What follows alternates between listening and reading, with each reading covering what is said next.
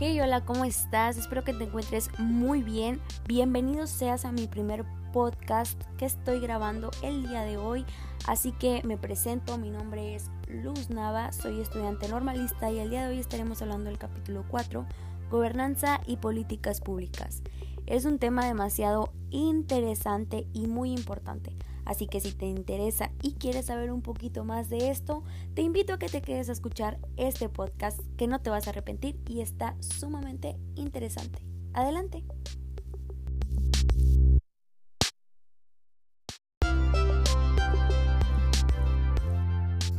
Bueno, pues vamos a empezar hablando de nuestro Estado mexicano. Vamos a hacer paréntesis a una atribución muy importante que tiene que es cuidar los derechos de cada mexicano que están inscritos en la Constitución, donde cada mexicano tiene los mismos derechos y las mismas obligaciones, ya sea de manera personal o individual, o de manera colectiva o grupal. Por lo tanto, nuestra autoridad debe asumir una responsabilidad para organizar, diseñar y planear la calidad de bienes y servicios e infraestructura pública que son necesarios en cada ser humano para poder vivir con una dignidad y seguridad y lo más importante con una paz social. Así que me gustó mucho en este capítulo que en la constitución de los Estados Unidos mexicanos, eh, aparte de que nos garantiza que es un Estado libre y soberano, no se escapa nadie. Creo que cuando digo nadie es nadie, todos estamos dentro y salvaguardan la identidad de cada uno de nosotros. Y me gustó mucho que habla también de los derechos.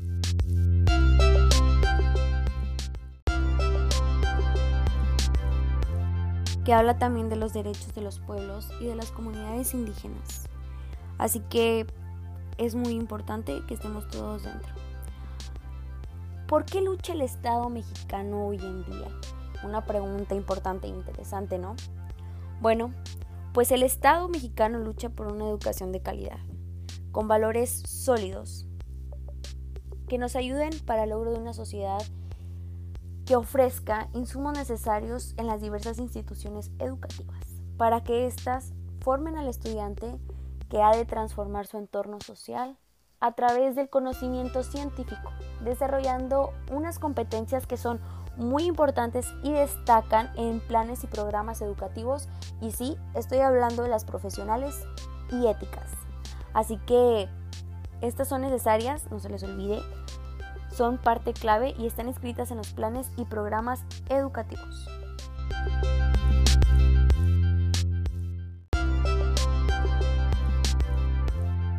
Bueno, sigamos. Otra pregunta que les va a hacer dudar o pensar, ¿ustedes qué creen? ¿En qué artículos se centren gran parte de las leyes constitucionales? Cuando escuchamos artículo, en su mayoría la gente piensa, ay no, voy a tener que leer bastante. Bueno, pues el día de hoy les voy a decir de qué artículo estoy hablando y sí, es del artículo número 3. Este corresponde a los estados y a la federación. ¿En qué consta o qué asume? Bueno, este tiene la responsabilidad de impartir la educación obligatoria en los niveles de preescolar, primaria, secundaria y media superior, donde se desarrolle de manera armónica al ser humano, fomentando el amor a la patria, la inclusión, un punto muy importante que es la equidad de género, el respeto a los derechos humanos y la conciencia de la solidaridad internacional, independencia y de justicia.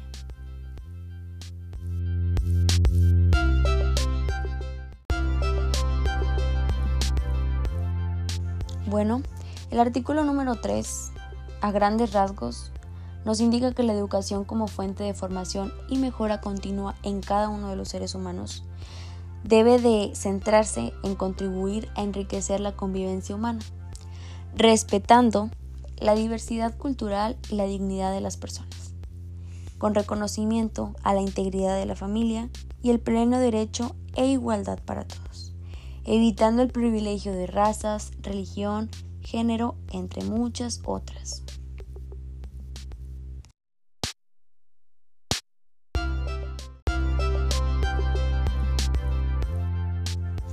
hablando sobre la base de los documentos normativos, la educación que es impartida a la población debe de erradicar la ignorancia, la servidumbre, el fanatismo y los prejuicios.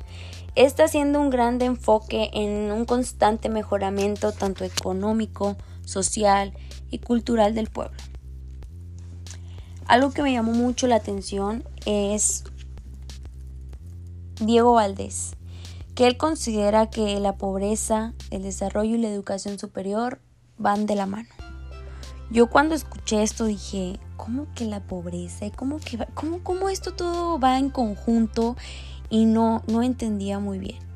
Vaya, aquí el autor nos está diciendo que la educación va de la mano de la pobreza. Si no hay educación de calidad para todos, pues obviamente, pues no le vamos a echar ganas. El pueblo va a decir, ay, pues ¿para qué voy a la escuela? ¿Para qué le echo ganas a la escuela? O sea, pues si yo soy pobre, yo no, no debo de echarle ganas a la, a la escuela, yo me debo dedicar a lo que se dedica mamá, papá, que no tienen una profesión. Eh, seguiremos siendo un pueblo, un pueblo tristemente pobre. Y no solamente, qué lástima, que no solamente estemos hablando de la economía, sino también mentalmente en lo del conocimiento. Aquí va un punto muy importante. Si la gente se vive quejando de que, ay no, la economía del país está súper mal, este, qué mal que no, que no mejoremos, que seamos el país más, más bajo o estoy dando un ejemplo, si la gente se levanta con la mentalidad de decir, ¿sabes qué? Hoy voy a poner mi granito de arena porque tengo el valor eh, de hacer que México valga la pena. O sea, vaya, ya estamos hablando que estamos mejorando la economía, ¿sí? Ahora, si hablamos de la educación, si hacemos que la escuela valga la pena, no importa la zona, si el gobierno y también nosotros ponemos un granito de arena ponemos entusiasmo, liderazgo, amor, pasión a la profesión de la docencia, creo que el alumno le vas a cambiar la mentalidad y no solamente va a decir, ay, o sea, pues para qué me levanto y voy a la escuela es lo mismo, o sea, total nada más voy a estudiar hasta la, hasta la primaria, es un ejemplo. Si nosotros le ponemos esa dedicación, esa entrega y todos los valores que van de la mano, créeme que el alumno le va a dar ganas, le va a dar entusiasmo de irse a sentar a ese banco y ponerte atención entre cada clase. Pero ojo, todo va de la mano, o sea, no nada más digamos, el gobierno, el gobierno, no, claro, también debemos de poner nuestro granito de arena porque siempre es echarle al gobierno y que el gobierno no nos capacite y que el gobierno no nos, nos promete y no nos da, ok, está bien, pero también uno como docente debemos de, eh, ¿cómo se puede decir? Debemos de acoplarnos a lo que tenemos y hacer que la educación valga la pena. Yo creo que si hacemos que la educación valga la pena, vamos a cambiar muchas mentalidades y vamos a hacer que México ahora sí se vaya para arriba en la educación y esos jóvenes que son el futuro de México nos ayuden a que la economía se vaya para arriba.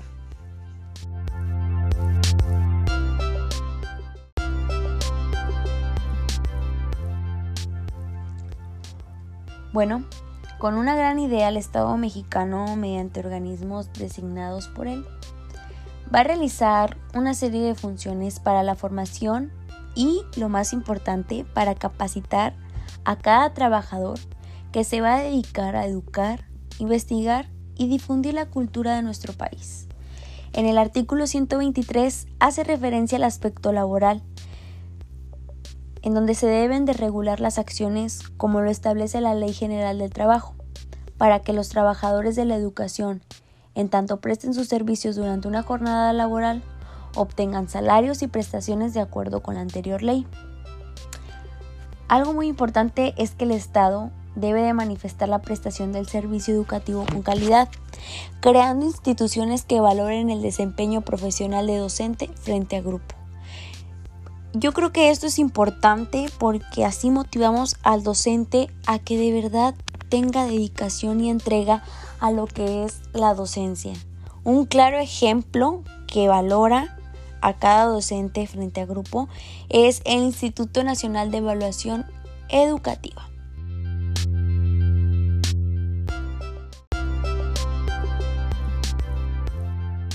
Por otra parte, con la reforma se abre un capítulo de autonomía que es muy importante, que tiene personalidad propia, con la finalidad de alcanzar la tan añorada calidad educativa. Así, el Instituto Nacional de Evaluación Educativa este, es responsable de, de contratar y de asignar a los docentes según su preparación. Y ahí nos van a decir si son idóneos o no idóneos. Obviamente todo esto tiene la facultad de avalar puestos y funciones incluyendo los administrativos. Los administrativos haciendo paréntesis a direcciones escolares y supervisiones.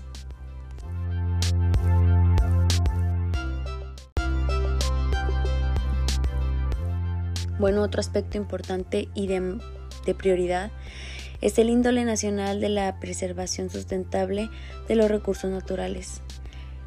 Es hacer una plena conciencia de su aprovechamiento como parte de la supervivencia humana y aquí lo complementa de manera perfecta y sí es el artículo número 24 constitucional que hace referencia a la libertad de creencia. Aquí no importa la ideología de la persona.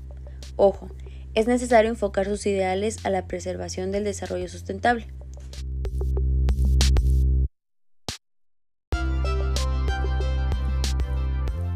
Pues lo que sigue es que el Estado debe promover la educación para el desarrollo óptimo del país.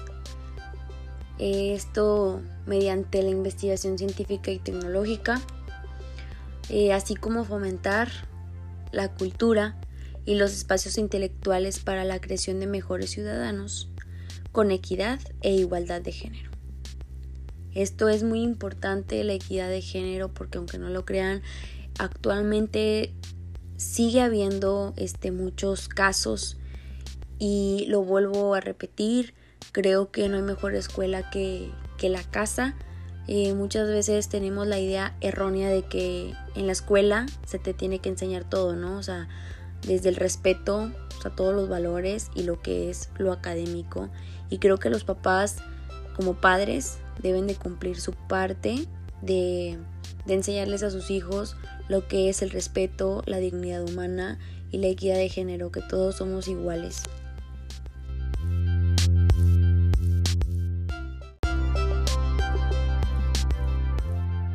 Bueno, pues la educación basada eh, en competencias bueno, para empezar, cuando escuchamos la palabra competencias, desde la perspectiva de algunos alumnos, no digo que todos, dicen, ay, es que tengo que cumplir con la competencia que el maestro me dijo. Pero, sabes, a veces el maestro lo recalca tanto de que a mí me piden que cumpla con cierta competencia, así que lo vamos a hacer así. En cambio, si el maestro pone de su parte, y lo hace ver como una clase normal sin recalcar las competencias, los chicos no se van a dar cuenta hasta el final del curso que cumplieron con ciertas competencias. Esto les va a ayudar a los estudiantes a demostrar la capacidad de resolver problemas cuando se presentan tanto en ámbitos sociales, familiares, académicos y culturales. La formación impartida por el Estado tiene el objetivo de fortalecer estas habilidades para lograr una, una educación por competencias. A su vez, creo que nos beneficia tanto como al alumno y al docente porque nos ayuda que en la formación se adquieran destrezas, habilidades y valores para mejorar un desempeño curricular.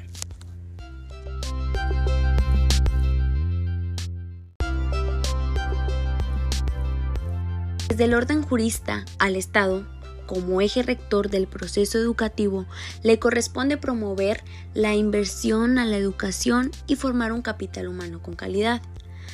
La relación en un Estado democrático como el nuestro debe de ser tanto como un 50 y un 50. Si el, si el apoyo es mutuo entre lo central y el poder público para legitimar la acción del Estado y de gobierno de los ciudadanos, en este caso, la educación con paradigmas acordes a necesidades e interés del alumnado en general, todo marcharía de manera perfecta.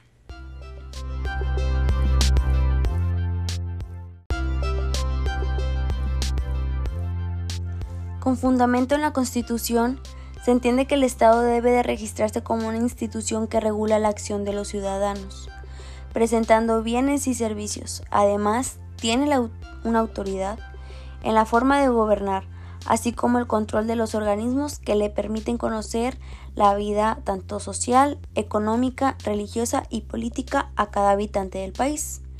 Ojo, el Estado como eje rector debe sustentarse en los poderes tanto ejecutivo, el legislativo y el judicial, todo con equidad, igualdad y responsabilidad, ejerciendo el control con apego a las garantías individuales.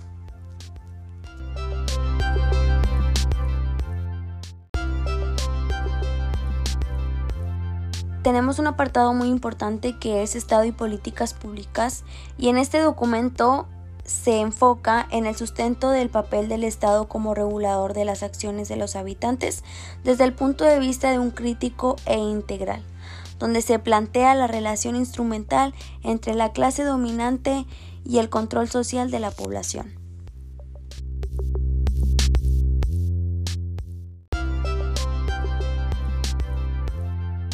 Bueno, pues en nuestro país el Estado se ha gestado como un benefactor de las necesidades básicas de los ciudadanos.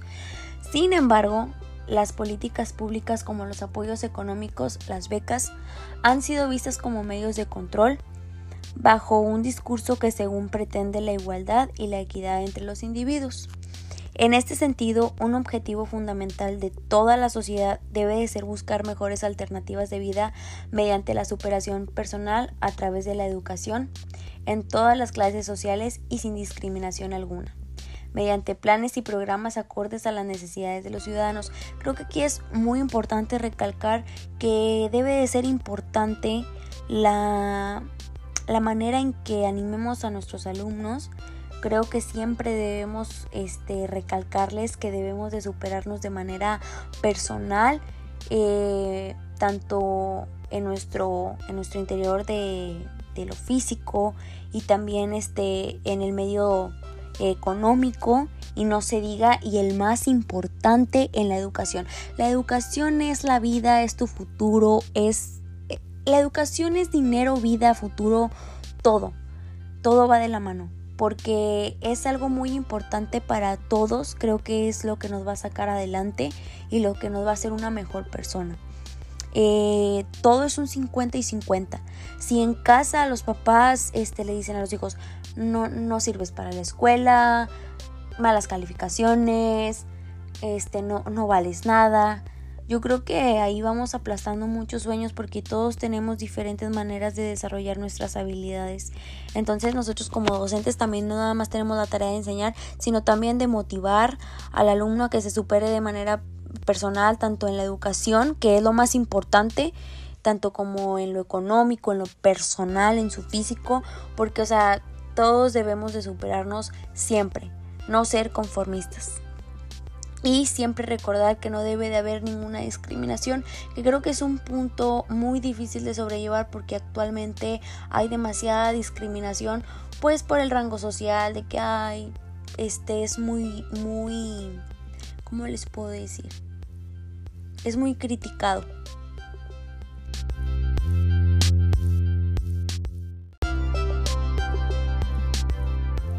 Aquí deberá de ser un alimentador de cultura que creo que para esto debe preparar muy bien a sus docentes y como les digo, tanto como es parte del Estado, del gobierno, también es parte del docente poner su granito de arena, es un 50 y un 50, eh, sin apartar los principios básicos de integración a la dinámica de un país que busca ascender a mejores estándares curriculares.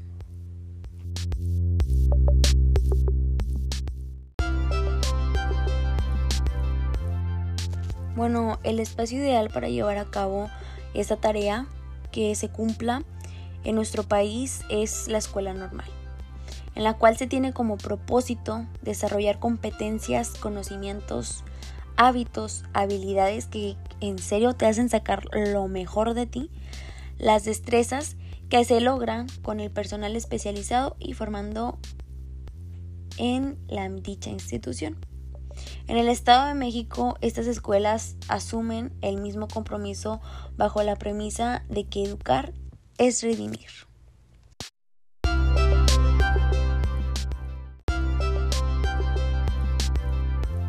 El gobernador Carlos Hank González hace referencia a las 36 escuelas normales públicas con la definición de semillero, que me gustó mucho esta definición, semillero, porque quiere decir que son personas que nacieron para formar y capacitar a cada docente que tenemos el sueño de atender a la niñez mexiquense. Todo esto con una atención que sea profesional para atender a cada niño mexicano, brindando una educación de calidad con un currículum acorde a toda la población estudiantil. De esta manera nace la escuela comprensiva, con ayuda del Estado, que todo esto tiene un compromiso de educar a los ciudadanos con principios y lo más importante, con valores éticos, que eso va a transformar a México.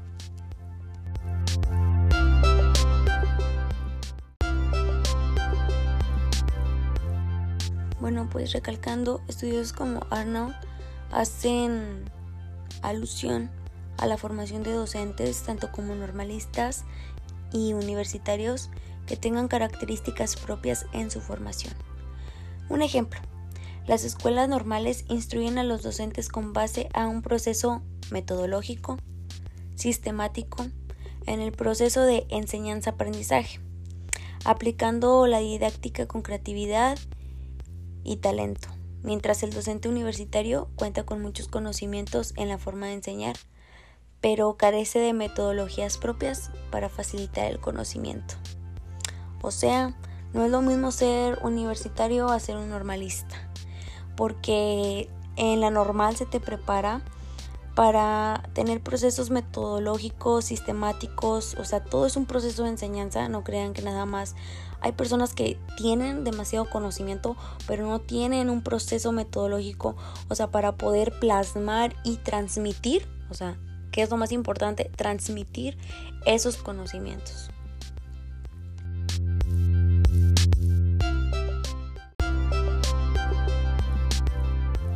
Bueno, pues los intentos por hacer de las políticas públicas un bienestar no se han hecho esperar. Eh, así que se han realizado foros como el de México 2013, que es Políticas Públicas para un Desarrollo Incluyente.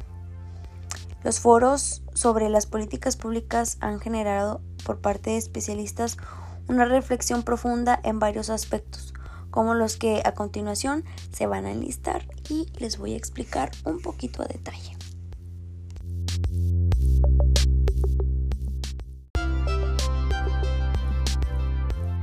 Punto número uno. Profundizar la intermediación financiera. Esto es para que la inversión de pymes y los hogares limitados por el crédito mejoren los derechos de los acreedores y los procedimientos de insolvencia.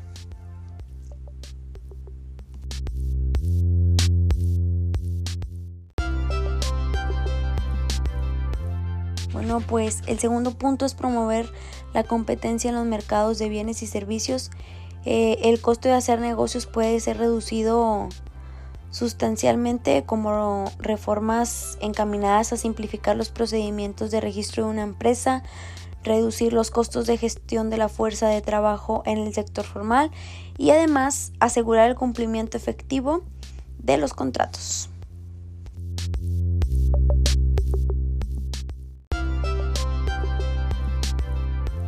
Punto número 3, impulsar la innovación tecnológica y yo creo que aquí va a ser necesario dedicar mayores recursos al financiamiento de innovación y desarrollo. Esto, mucha gente dice, es innecesario, pero no. Esto va a mejorar la calidad de las instituciones científicas y fortalecer los vínculos entre universidades y empresas. El punto número 4 es mejorar la calidad de educación.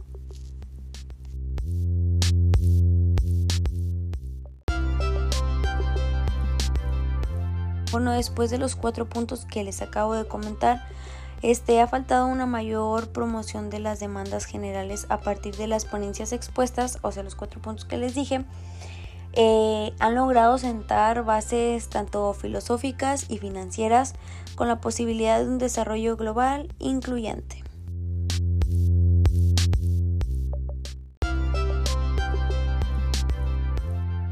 La gobernanza y la calidad global. ¿Cómo se ve el concepto gobernanza eh, en las dimensiones de la sociedad? Bueno, El concepto gobernanza debe de verse de una forma amplia en todas las dimensiones de la sociedad, donde los ciudadanos no solo participen en acciones políticas, sino también en asuntos públicos, encontrando progreso y sociabilidad en la resolución de los problemas. Ojo, no debe de perderse de vista que la gobernanza es un asunto de todos, no nada más del Estado y de las autoridades. Es lo que les vengo diciendo desde un poquito antes.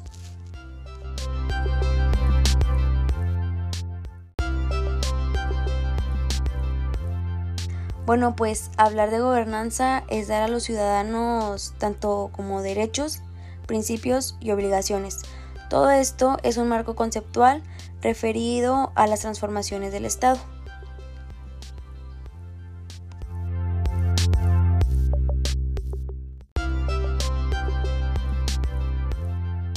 Un dato curioso e importante es que en lo académico y con un juicio valorativo, los términos gobernabilidad, gobernanza y gestión pública se encuentran relacionados y su correcta aplicación es este, bueno, a menudo es que es una problemática para el gobierno, sobre todo al momento de interpretar las acciones de los ciudadanos involucrados en algún ámbito social.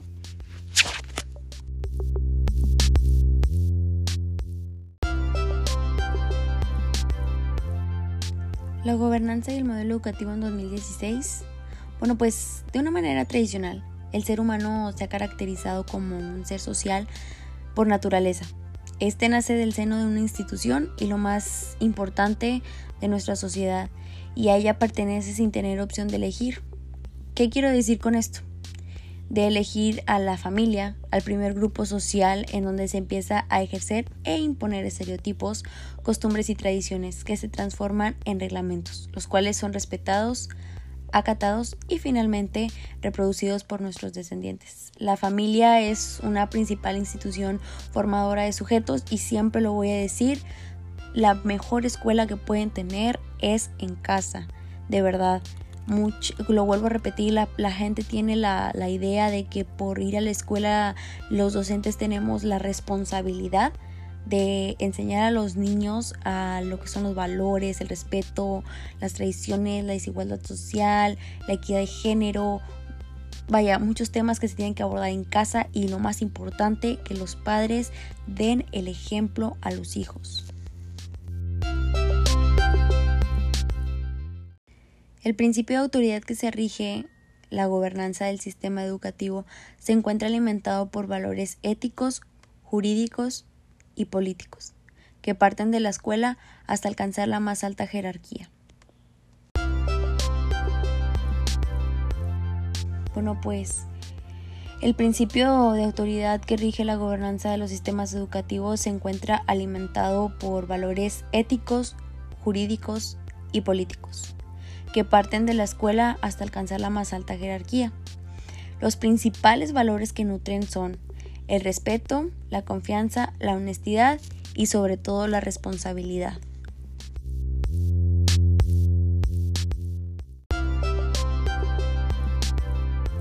Algo muy importante es el modelo educativo en 2016, pues requiere que la fundación de los estados vaya más allá de la mera administración del apartado educativo. Esto se hace indispensable, ¿saben? Para trabajar con los maestros e inyectar a las escuelas el vigor necesario para educar con un enfoque no solo administrativo, sino ir más allá también a lo académico, adaptado claramente a las necesidades de los estudiantes y del contexto en el que se vive. En este sentido, los programas impulsados por el gobierno federal dirigidos a la educación básica deben orientarse al fortalecimiento de los componentes del modelo educativo.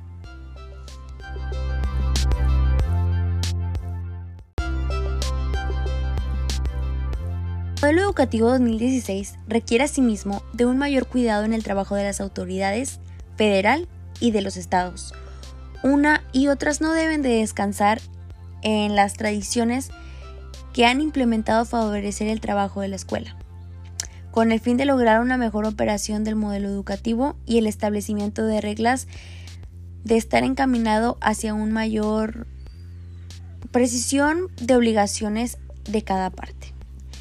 Bueno, vamos a hablar de manera particular. Si bien la Ley General de Educación distribuye las funciones educativas de la Federación y de los estados, se requiere permanente comunicación y mayor claridad sobre la manera de ejercer las atribuciones.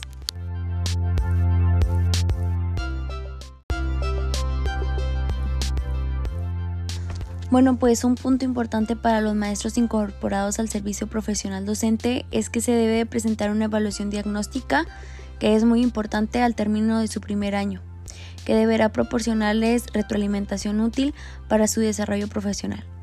Esto es 100% cierto que un maestro nunca deja de estudiar, siempre tiene que renovar su manera de dar las clases, su conocimiento para darle lo mejor a sus alumnos. De manera general, todos los docentes deben de presentar periódicamente una evaluación de su desempeño con el fin de fortalecer y actualizar su desarrollo profesional.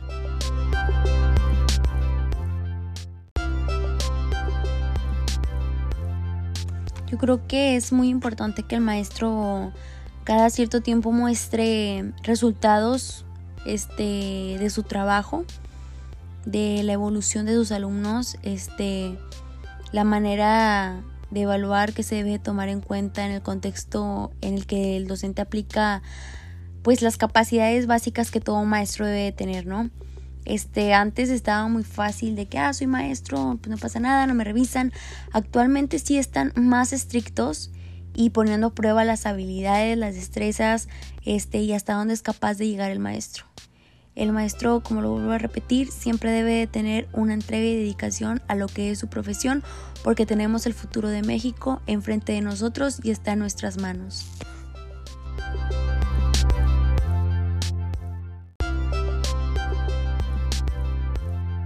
Bueno, pues a lo largo de su trayectoria laboral, los maestros que acrediten un buen desempeño serán beneficiados de promociones y reconocimientos que estimulen el desarrollo profesional es hermoso que reconozcan tu trabajo. Claro que es bueno recibir eh, premios, reconocimientos, porque así te hacen sentirte mejor persona y dices, wow, valió la pena tanto esfuerzo. Los maestros tienen derecho a opciones de formación y actualización pertinentes que tomen en consideración sus funciones, su antigüedad sus requerimientos específicos para un mejor desempeño y aspiraciones profesionales, así como los retos que enfrentan en sus propias escuelas. Cada maestro sabe lo que enfrenta en cada escuela. Cada maestro sabe qué dificultad tiene, qué beneficios tiene, qué desventajas tiene. Y pues la verdad es que quiero hacer una pequeña pausa y contar mi experiencia este como practicante la verdad es que yo dije, no, no voy a batallar, este, qué padre que hay, hay salas de TIC. Lo que yo no contemplé es que todo se tiene que, que hacer con citas, etcétera. Entonces creo que me queda de experiencia. Y pues a otra compañera con ganas, su salón tenía proyector, este, estaba, estaba más cómoda que, que yo, o sea, tenía más, más facilidades pero creo que todos los maestros tenemos tanto la habilidad, estamos capacitados, tenemos el desempeño, este, aspiramos, yo aspiro a ser una persona profesional 100% y cualquier reto que, que, se ponga en el camino, enfrentarlo, sacar, este, sacar, ¿cómo le puedo decir? Sacar soluciones rápidas y hacer que mis alumnos vean mi dedicación y vean que no hay, no hay obstáculos más que tú solo, tú propiamente.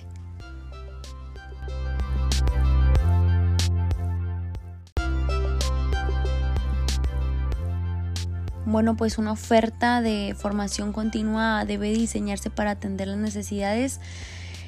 En el modelo 2016 plantea a supervisores, directores y docentes. Asimismo, se debe contemplar las necesidades de cada etapa, la implementación del modelo educativo, así como las particularidades de los niveles y sus distintas modalidades, tanto como en educación básica y como media superior.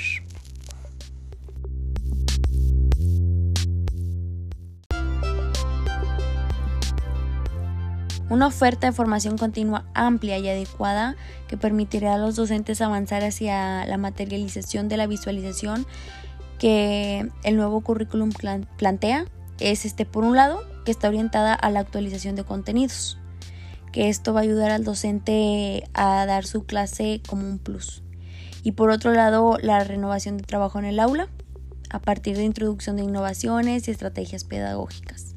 Muy importante ¿eh? llevar la pedagogía de la mano porque creo que, que te abre muchas puertas con los adolescentes.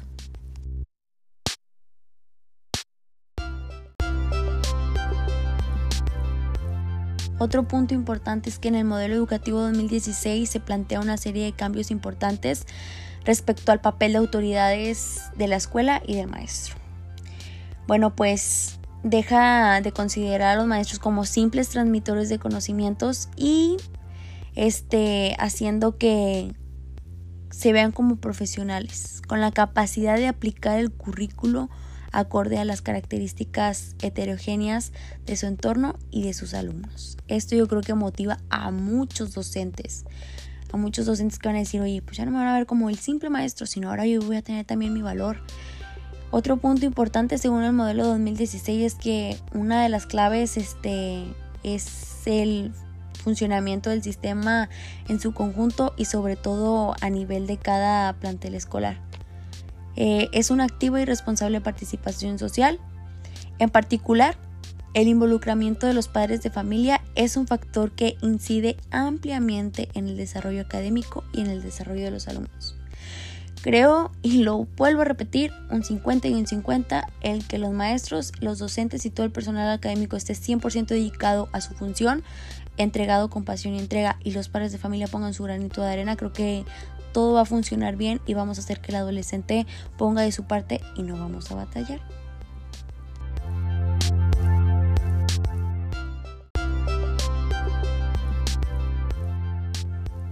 Para finalizar con el modelo educativo 2016, este propone la creación de un sistema de información y gestión educativa, que a partir de los requerimientos de las escuelas, este sistema deberá permitir capturar electrónicamente la información que se genera en la escuela, referida al control escolar, movimientos de personal que suceden en la escuela y registros de la infraestructura escolar y de los bienes de muebles.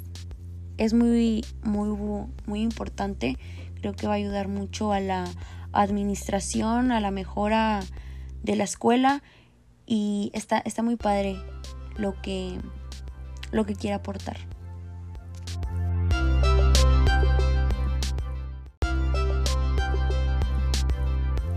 Bueno, pues ahora el Plan Nacional de Desarrollo y de Gobernanza según la Constitución Política de los Estados Unidos Mexicanos, debe de establecer la planeación del desarrollo nacional como eje que articula las políticas públicas que se lleva a cabo el gobierno de la República. Eh, en el artículo 26 de la Constitución establece que habla un plan nacional de desarrollo en el que se sujetarán obligatoriamente los programas de la Administración Pública y Federal.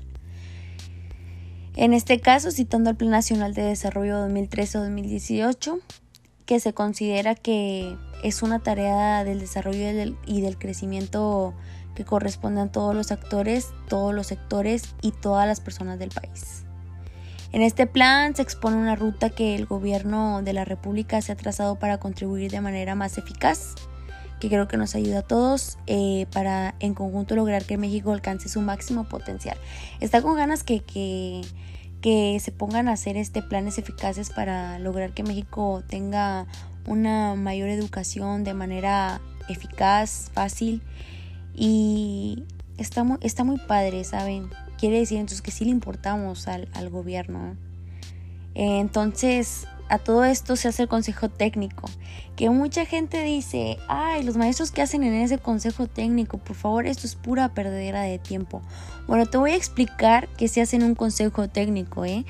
Aquí se hace, se conoce y se trata de solucionar los problemas que aquejan a cada maestro en el salón de clase. Cada maestro expone su situación. En cuanto a la burocracia, esto se concibe como una debilidad ya que prevalece mediante un sinnúmero de proyectos y datos administrativos que aquejan al magisterio. Otro punto que es importante y que se, que se mm, aplica en el Consejo Técnico es generar recursos complementarios por medio de los padres de familia y de la comunidad en general. Cuestión que ha resultado un poco controvertida porque se pretende que sean los padres de familia los que busquen los recursos para el sostenimiento de la escuela. Eh, he visto que unas mamás sí están demasiado comprometidas y otras es como, ah, sí, mm, pagan, pagan, buscan o buscan. No es el mismo interés de todos los padres de familia. Entonces, creo que aquí todo va de la mano.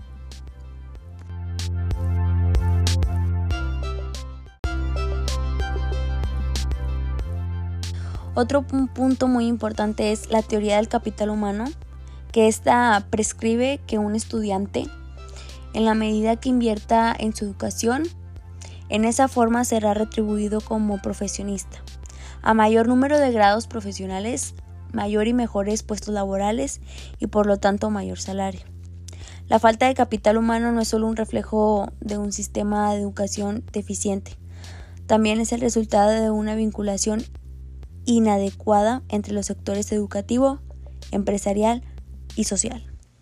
La verdad es que esto es muy cierto, este que entre más grado profesional tengas te va muchísimo mejor y ahorita actualmente no se diga que entre más nivel tengas en tu lenguaje, o sea, tengas otro, o sea, español, inglés, francés, te va a llevar súper a un puesto laboral súper padre y con un salario muy, muy atractivo.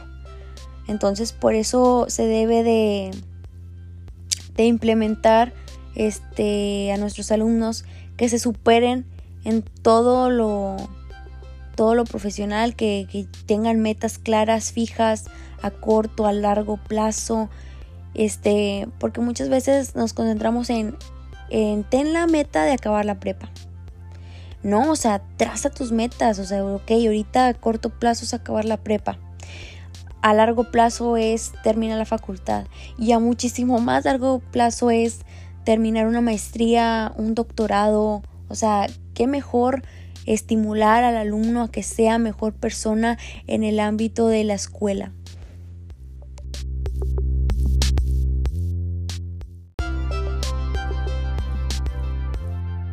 Bueno, y pues la realidad académica y seguimiento de egresados, este es un último punto que, que vamos a destacar en este capítulo, sin antes mencionar que una idea clara de las escuelas normales como escuelas de nivel superior este, obliga a los cuerpos académicos a abrir espacios para generar conocimiento y fortalecimiento. Eh, tener logros académicos, mismos que ayudan a, tener un panorama más amplio, este, y pues ayudan demasiado, te ayudan tanto como lo personal y ayuda a, transmitir esa emoción.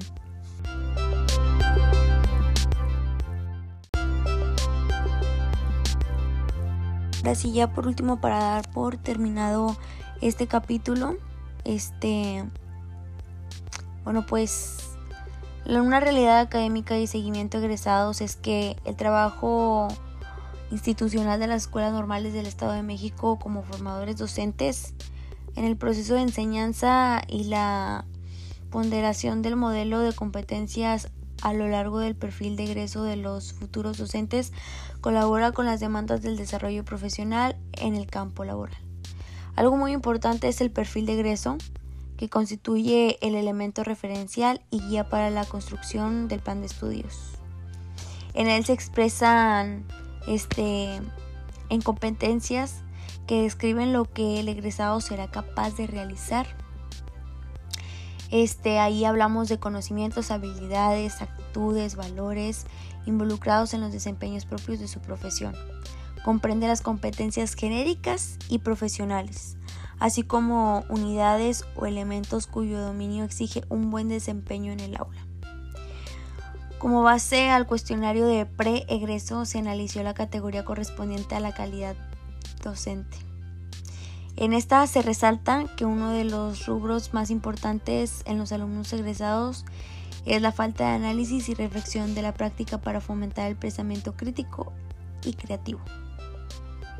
Bueno, pues creo que ya para dar por terminado este capítulo, este es muy importante como docente tener la paciencia, tener habilidad, actitudes, valores, este la actitud lo es todo para desempeñar esta profesión. Este comprender a, a nuestros alumnos y no hacer el trabajo de docente por, por obligación o porque, ay, esto estudié y lo tengo que hacer. Sabes, tienes enfrente de ti, no, puede ser 40 alumnos, 40 futuros de México, que si tú eres el profe chido, el profe que les dice, oye, tú puedes, oye, mira, mi clase está padre, que desarrollas las competencias genéricas y profesionales sin que ellos se den cuenta hasta el fin del curso, créeme que, que vas a ser el profe que deja huella en cada alumno. Y eso está muy padre porque qué bonito que en 10, 20 años venga ese alumno que, que nadie confiaba en él más que tú y, te diga, maestro, gracias a usted, gracias a, a la motivación que me dio, hoy soy ingeniero, hoy soy maestro, hoy soy médico, ¿sí? No hay que ser el maestro que solo por cumplir y porque te paguen este, pones a los alumnos a trabajar y les recalcas, es la competencia genérica, esta es la profesional. Los alumnos ya lo hacen, ah, tengo que cumplir esto. Qué mejor que ellos solitos de manera, o sea, sin que se den cuenta, las vayan desarrollando hasta el fin del curso, les digan, ves, desarrollaste todas estas competencias, tú eres capaz de muchas cosas.